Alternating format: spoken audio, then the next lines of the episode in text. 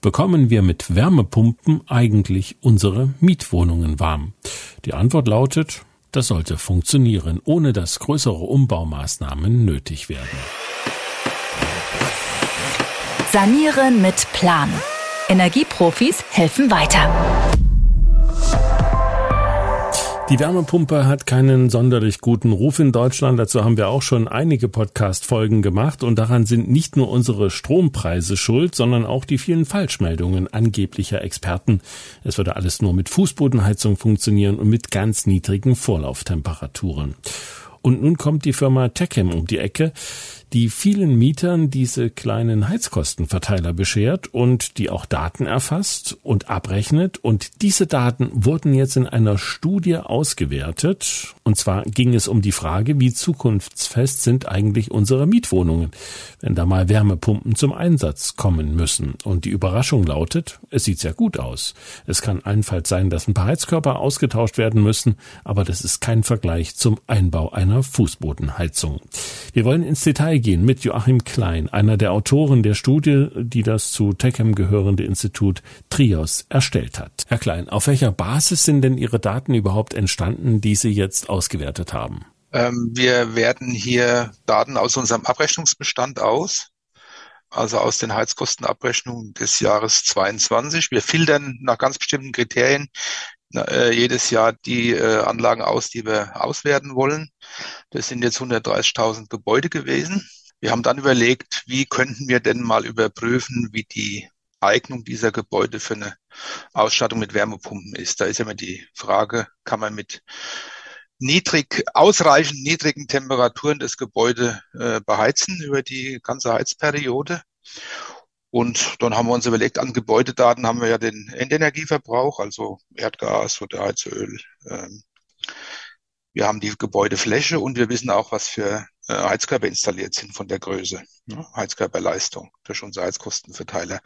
Und damit müsste es ja möglich sein, das zu überprüfen. Ne? Und mit den Zahlen haben wir es im Prinzip, mit diesen Daten haben wir es im Prinzip gemacht. Haben Sie auch Daten von vor einer Umrüstung vielleicht auf ein anderes Heizsystem und danach? Gibt es da solche Vergleichsdaten? Das haben wir nicht. Das ist eine Idee, die natürlich nahe liegt, das mal zu überprüfen. Haben auch andere schon gefragt. Man muss sagen, wir haben noch gar nicht so wahnsinnig viele Wärmepumpen in unserem Bestand. Das sind circa ein halbes Prozent von unseren äh, Abrechnungen, sind Abrechnungen von Wärmepumpen. Und was wir hier standardmäßig machen, ist so eine Art Massenauswertung. Das war einfach nur die, die Daten wälzen. Ne?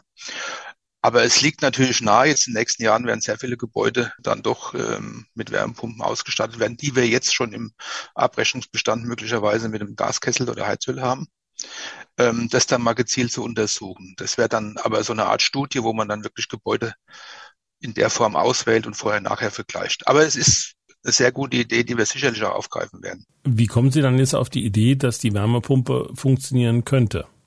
Es ist ja so, dass die, die Effizienz von Wärmepumpen, also das Verhältnis vom aufgewendeten Strom zur bereitgestellten Wärme, äh, sehr stark abhängt von den Temperaturen. Ja.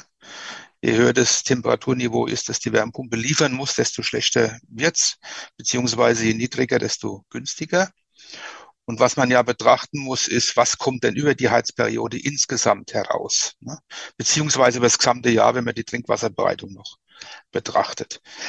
Und ähm, da wird es dann so sein, dass an sehr kalten Tagen wird sie nicht so wahnsinnig toll arbeiten oder wird eher bei schlechteren äh, Effizienzen liegen und bei den äh, etwas wärmeren Tagen besser und im Mittel kommt dann die Jahresarbeitszahl raus, das Verhältnis von Strom im Jahr zur äh, Wärmemenge, die bei einer guten Wärmepumpe drei bis vier gegebenenfalls noch höher liegt, also bei einer gut arbeitenden Wärmepumpe.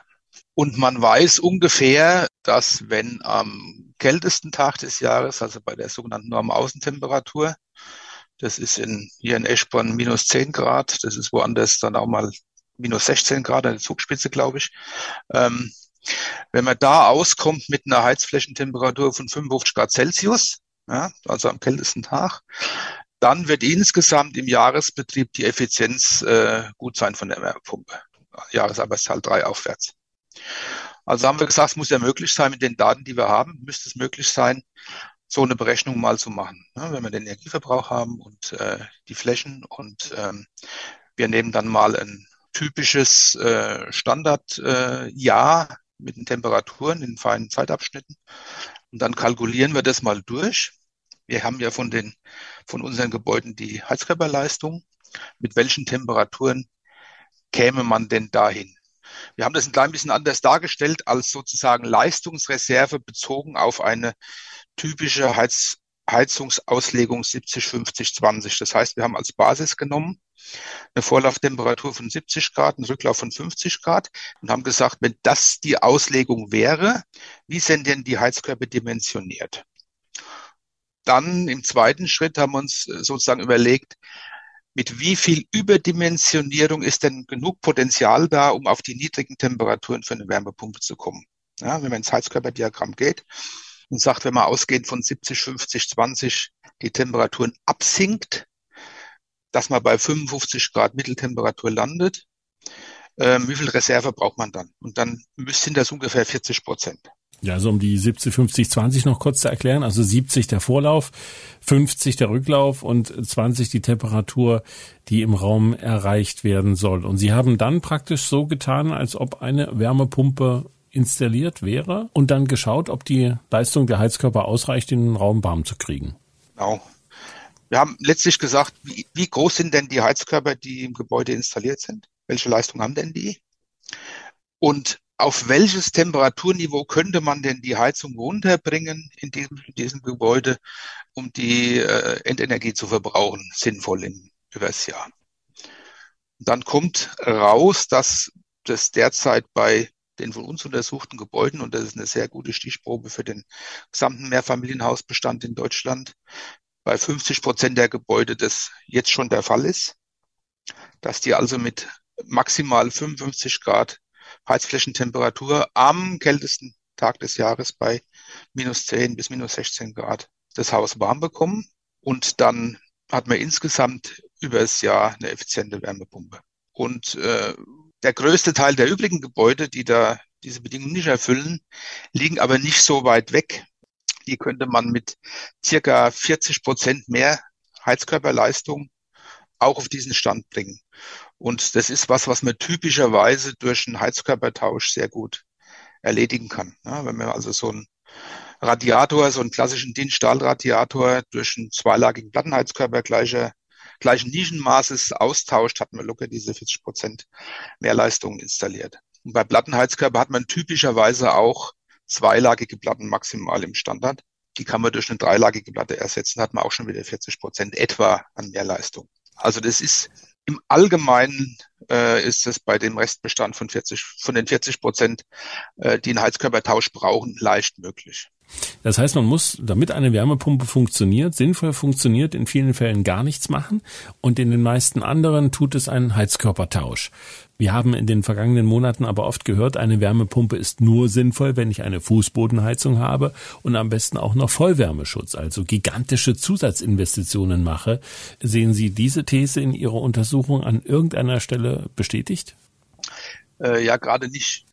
Ähm man muss mal andersrum sagen. Wenn man also ein Gebäude neu plant mit Wärmepumpe, was man ja sicherlich tun wird, wenn man heute ein Gebäude neu plant, dann ist es natürlich sinnvoll, dort auch Fußbodenheizung einzuplanen. Ne? Weil das die Heizflächen sind, ähm, wo man mit dem absolut niedrigsten Temperaturniveau auskommt. Das ist natürlich dann sinnvoll. Und es ist auch sinnvoll, ein Gebäude äh, sehr gut zu dämmen, damit man insgesamt vom Energieverbrauch runterkommt. Das ist sozusagen äh, ja hinreichende Bedingungen, ja, wo, wo Fußbodenheizung, da typischerweise Wärmepumpeneignung. Es ist aber keine notwendige Bedingung. Ähm, das heißt, man kann ausreichend niedrige notwendige Systemtemperaturen auch mit typischen Heizkörpern erreichen.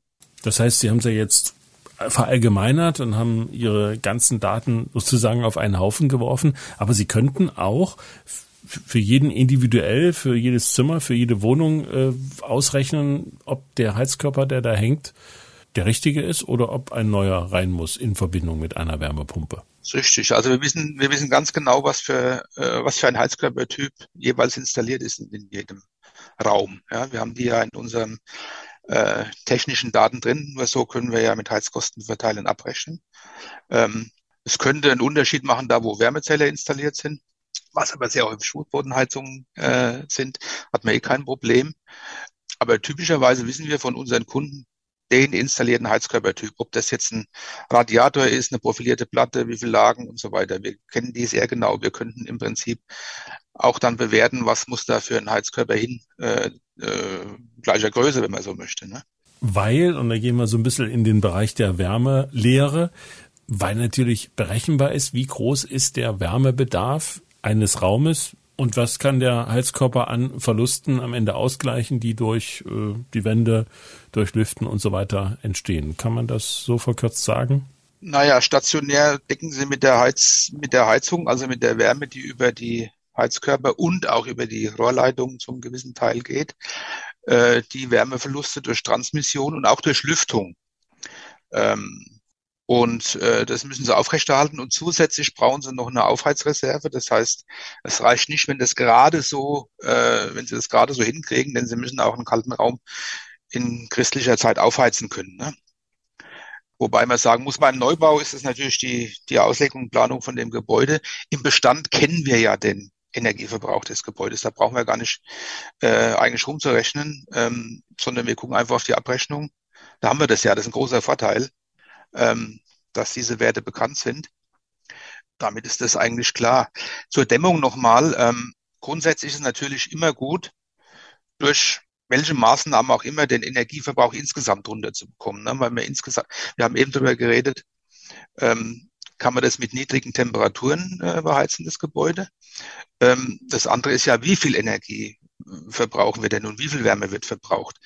Natürlich ist es gut zu dämmen. Man muss aber sagen, Dämmung wird gerne ein bisschen überschätzt in der Berechnung. Also man kann nicht so viel dämmen, bis fast keine Wärme mehr benötigt wird, weil einfach die Lüftung irgendwann, um die biologischen Funktionen im Gebäude aufrechtzuerhalten, einfach äh, ein Luftaustausch und damit einen Wärmeverlust bedingt, wenn man nicht sozusagen die Wärme noch auch mal rückgewinnt aus einer kontrollierten Wohnraumlüftung, was aber im Bestand äh, extrem schwierig nachzurüsten ist. Ja? Ja, und das Thema Lüften haben wir in Folge drei unseres Podcasts Sanieren mit Plan etwas ausführlicher gestaltet. Aber noch einmal, um es zusammenzufassen, man jagt durch falsches Lüften viel mehr Energie zum Fenster raus, als durch eine vielleicht nicht optimal gedämmte Fassade. Das wissen viele auch nicht. Ne? Also mit einem gekippten Fenster kann man ein undichtes Fenster produzieren, da kann man mit Dreifachverglasung und Vollwärmeschutz und was man so alles hat, das gar nicht wieder ausgleichen, was man da zum Fenster rausjagt. Mir hat mal ein Sachverständiger äh, erzählt, wenn er eine, ein Gutachten macht, wo über zu hohen Heizwärmebedarf geklagt wird. Das könne ja gar nicht sein von der Abrechnung her, dass so viel Wärme geflossen ist. Dann stellt er sich erstmal vor das Gebäude und notiert überall, wo gekippte Fenster sind, ne, in Stock und äh, Stockwerk und Wohnung und typischerweise landet er dann immer in so einer Wohnung. Aber Sie können einfach, wenn Sie ein gekipptes Fenster über dem Heizkörper haben, und selbst wenn der irgendwie auf eins steht oder auf Frostschutz im Thermostat, äh, können Sie beliebig viel Wärme verbraten. Ja, das kann Ihnen passieren, dass der mit voller Heizleistung heizt, ja, und dann geht es drei, drei, vier, fünffache dessen drüber, was im normalen Betrieb über den Heizkörper abgegeben würde. Ja, also Kipplüften ist eine ganz, äh, ganz große Verschwendungsgeschichte, äh, ja man muss ja wissen, Wärme steigt nach oben, ne? Und der Heizkörper ja. ist unten drunter, Fenster oben drüber. Das, das kommt gar nicht in den Raum im Prinzip, ne? Das Interessante ist ja, wenn Sie normal lüften, machen das Fenster auf. Sie verlieren zunächst gar keine Wärme nach draußen, weil Sie haben in, in, in der Wohnung so eine Konvektionswalze. Die Luft bewegt sich so äh, mit und nimmt die Außenluft, die kalte Außenluft mit und zieht die mit rein. Aber nach einigen Minuten kühlt insgesamt der Raum ab und das Thermostatventil öffnet dann und immer weiter und dann beginnt irgendwann der Zustand, wo sie dann wirklich die Umgebung nach draußen heizen. Ähm, deswegen beim Stoßliften fünf oder zehn Minuten ist es gar nicht entscheidend, ob Sie den Heizkörper abdrehen oder nicht, interessanterweise. Aber wenn Sie äh, ein Fenster längere Zeit dann offen lassen und es das heißt nur gekippt, dann äh, passiert dann die große Verschwendung. Und man darf auch nicht vergessen, es ist ja nicht nur die Luft, äh, die erwärmt werden muss, sondern um ein Wohlfühl Gefühl zu haben in einem Raum, muss eben auch, müssen auch die Wände warm sein. Das kann man schon ja, ausprobieren, indem man sich mal vor eine große kalte Fensterfläche setzt. Ne? Das ist richtig. Es ist ja, ähm, wir haben ja eigentlich äh, keine Sensorik für Temperatur, sondern wir haben eine Sensorik für abgegebene Wärme. Also man fängt an, sich unwohl zu fühlen, wenn man mehr Wärme an die Umgebung abgibt äh, über ein bestimmtes Maß hinaus. Das ist eigentlich äh, das Gefühl von Komfort. Und wenn die Raumluft 20, 22 Grad ist, aber die Wände eiskalt sind, dann geben sie ja trotzdem mehr Wärme ab durch Strahlung an die, an die kalten Wände. Ne? Dann müssen sie die Innenraumtemperatur weiter anheben, bis es einigermaßen geht und es erzeugt auch nochmal äh, zusätzlichen Wärmeverlust. Ja. Haben Sie auch Erkenntnisse auf Basis Ihrer Daten, wie sich das persönliche Heizverhalten am Ende auf die Kosten auswirkt? Also dieses runterdrehen, wenn ich einen Raum verlasse und wieder aufdrehen, wenn ich reingehe und so weiter. Oder ich heize den Raum durch. Gibt es da belastbare Daten? Es gibt, ähm, es gibt die Balbess-Studie, ähm, die wir vor, was gar nicht, in den letzten zwei, drei Jahren durchgeführt haben mit einigen äh, Partnern. Und da haben wir unter anderem auch untersucht äh, das Heizverhalten, ähm, vor allem bei Nachrüstung mit elektronischen Thermostaten. Was wir da gesehen haben, ist, dass die Menschen typischerweise ihre Thermostatventile durchaus intensiv nutzen, also abdrehen, wenn sie gehen oder auch nachts runterdrehen. Wir haben auch gesehen, dass sie leicht überfordert sind, wenn man ihnen äh, elektronische Thermostatventile einfach mal so montiert und sagt, äh, macht mal schön. Und äh, dass es aber ganz gut funktioniert, wenn man sie ihnen sehr gut erklärt und die intuitiv zu bedienen sind. Also das haben wir dabei gelernt. Zum Thema Absenken, Aufheizen. Wenn man einen klassischen Heizkessel hat, dann könnte man die Räume, die man nicht benötigt, durchaus kühler werden lassen. Da hätte man verringerte Transmissionswärmeverluste. Und das Aufheizen schadet dann eigentlich nicht viel, weil der Kessel äh, eigentlich immer relativ gleichbleibende, gleichbleibenden Wirkungsgrad hat. Bei Wärmepumpen sieht es anders aus. Ne? Wenn die dann, wenn sie über Nacht die Räume sehr stark auskühlen lassen würden und ähm, die Wärmepumpe müsste dann morgens mit voller Leistung erstmal aufheizen, dann würde es in der Aufheizzeit wahrscheinlich mehr Wärme, äh, mehr äh, Energie verbraten, als man äh, beim Absenken gespart hatte. Ne? Also bei Wärmepumpen ist eher gleichmäßiges äh, Verhalten angesagt.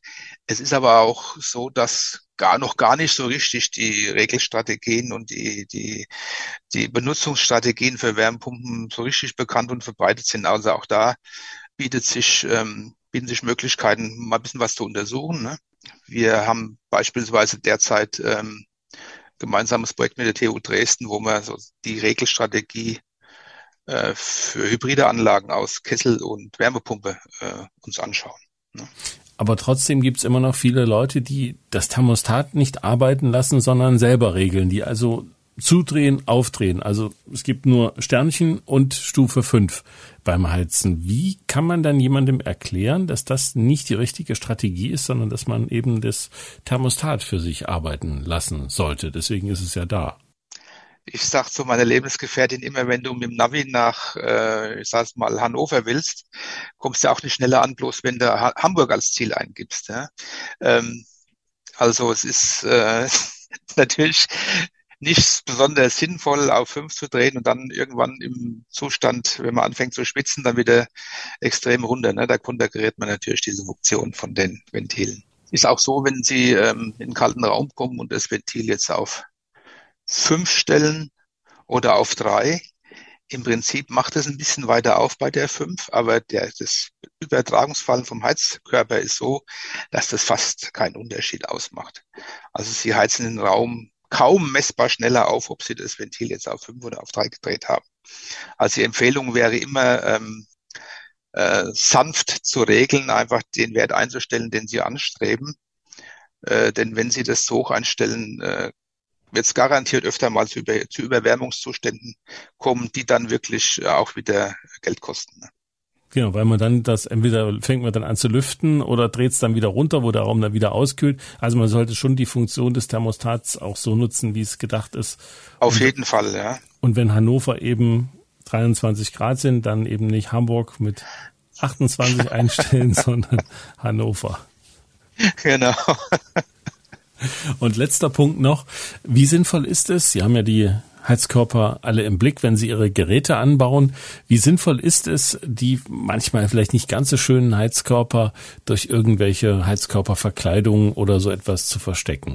Einerseits Einschränkung der Funktion, andererseits kann man da vielleicht auch Ihre Geräte ein bisschen austricksen mit solchen Verkleidungen? Wie sehen Sie das? Also grundsätzlich ist es schon äh, am besten, wenn der Heizkörper nicht äh, zugebaut oder versteckt ist. Bis zum gewissen Grade macht es, äh, macht es nicht so sehr viel aus, wenn, wenn Sie also eine Heizkörperverkleidung irgendwo haben. Die braucht aber einen gewissen Abstand zum Heizkörper, also so sagen wir mal zehn Zentimeter aufwärts. Und wichtig ist vor allem, dass von unten Luft zuströmen kann, von oben die Luft wieder rausströmen kann. Da gibt es so einen konvektiven Schachteffekt und dann funktioniert der Heizkörper dann auch. Ja. Wenn Sie natürlich richtig zustellen, dass keine Luft mehr zuströmen kann, dann gibt ja auch nicht mehr viel Wärme an die Raumluft ab. Die Heizkostenverteiler, die kompensieren das äh, in gewissem Maß äh, und messen eigentlich auch bei verkleideten Heizkörpern noch sehr gut. Äh, also wenn sie totalen Wärmestau erzeugen, dann äh, zählen die Geräte trotzdem, aber sie haben es im Raum nicht warm. Die Norm, äh, die N834 für die Geräte, die sieht auch Prüfungen für solche Fälle vor. Und dann muss das algorithmisch so gemacht sein, äh, dass dann eher eine Mehranzeige rauskommt. Also die, wenn Sie ja einen Wärmestau generieren und dann rechnen die irgendwann mal äh, mit dem festen Raumtemperaturwert und rechnen ihn so, als wenn alles in Ordnung wäre, auch wenn sie verkleidet sind. Also ist nicht zu empfehlen. Man muss ja dazu sagen, die Geräte messen ja nicht irgendwie an der Stelle den Verbrauch, sondern es werden die Heizkosten mit einem Algorithmus auf alle verteilt. Die heißen ja Heizkostenverteiler. Ne? Die messen die ja. Die heißen Verteiler, genau, sind explizit äh, messen die keine, äh, keine Wärmemenge als solche mit Einheiten, äh, mit Kilowattstunden oder sowas, ähm, sondern es wird ein Verhältnis der insgesamt verbrauchten Wärme oder Endenergie gebildet. Das ist dann höhere Mathematik. Mittlere. sagt Joachim Klein, einer der Autoren der Studie, die das zu Techem gehörende Institut Trios erstellt hat. Es ging um die Frage, bekommen wir mit Wärmepumpen eigentlich unsere Mietwohnungen warm? Die Antwort lautet, das sollte funktionieren, ohne dass größere Umbaumaßnahmen nötig werden. Sanieren mit Plan. Ein Podcast von MDR Thüringen.